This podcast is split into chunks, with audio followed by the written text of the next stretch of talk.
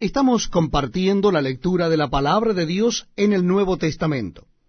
Yo les invito a que busquen en sus Biblias el capítulo 4 del libro de Hechos de los Apóstoles. Hechos de los Apóstoles, capítulo 4. Leemos en la palabra de Dios. Hablando ellos al pueblo, vinieron sobre ellos los sacerdotes con el jefe de la guardia del templo y los saduceos, resentidos de que enseñasen al pueblo y anunciasen en Jesús la resurrección de entre los muertos. Y les echaron mano y los pusieron en la cárcel hasta el día siguiente, porque era ya tarde. Pero muchos de los que habían oído la palabra creyeron, y el número de los varones era como cinco mil.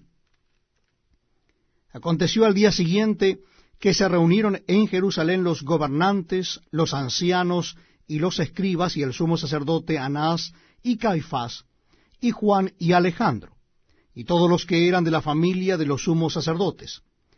Y poniéndoles el medio, les preguntaron, ¿con qué potestad o en qué nombre habéis hecho vosotros esto?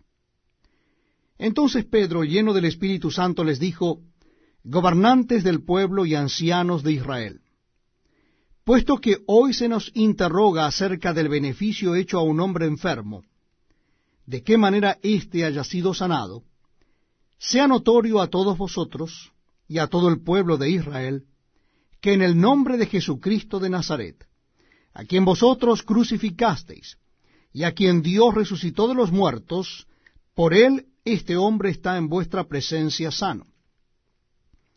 Este Jesús es la piedra reprobada por vosotros los edificadores, la cual ha venido a ser cabeza del ángulo, y en ningún otro hay salvación, porque no hay otro nombre bajo el cielo dado a los hombres en que podamos ser salvos. Entonces, viendo el denuedo de Pedro y de Juan, y sabiendo que eran hombres sin letra y del vulgo, se maravillaban, y les reconocían que habían estado con Jesús. Y viendo al hombre que había sido sanado, que estaba en pie con ellos, no podían decir nada en contra. Entonces les ordenaron que saliesen del concilio, y conferenciaban entre sí diciendo, ¿qué haremos con estos hombres? Porque de cierto, señal manifiesta ha sido hecha por ellos, notoria a todos los que moran en Jerusalén, y no lo podemos negar. Sin embargo, para que no se divulgue más entre el pueblo, amenacémosles para que no hablen de aquí en adelante a hombre alguno en este nombre. Y llamándoles, les intimaron que en ninguna manera hablasen ni enseñasen en el nombre de Jesús. Mas Pedro y Juan respondieron diciéndoles, Juzgad si es justo delante de Dios obedecer a vosotros antes que a Dios, porque no podemos dejar de decir lo que hemos visto y oído.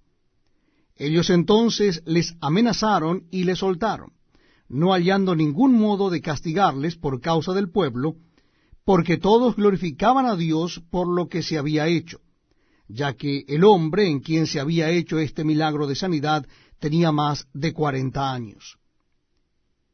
Y puestos en libertad, vinieron a los suyos y contaron todo lo que los principales sacerdotes y los ancianos les habían dicho.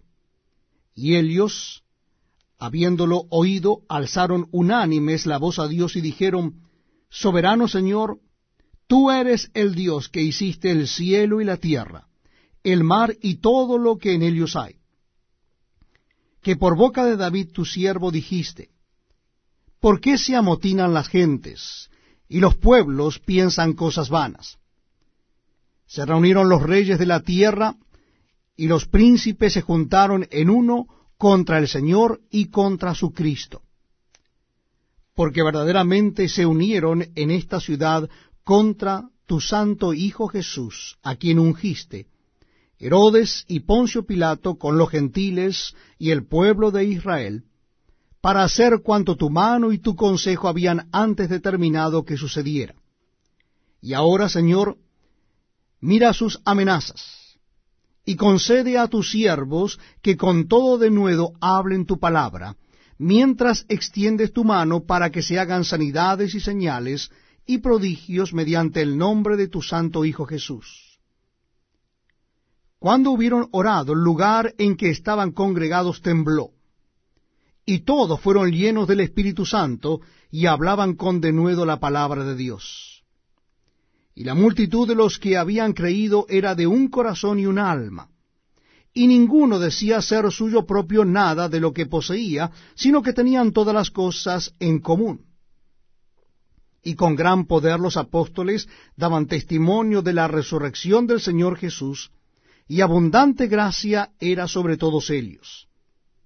Así que no había entre ellos ningún necesitado, porque todos los que poseían heredades o casas las vendían y traían el precio de lo vendido y lo ponían a los pies de los apóstoles, y se repartía a cada uno según su necesidad. Entonces José, a quien los apóstoles pusieron por sobrenombre Bernabé, que traducido es Hijo de Consolación,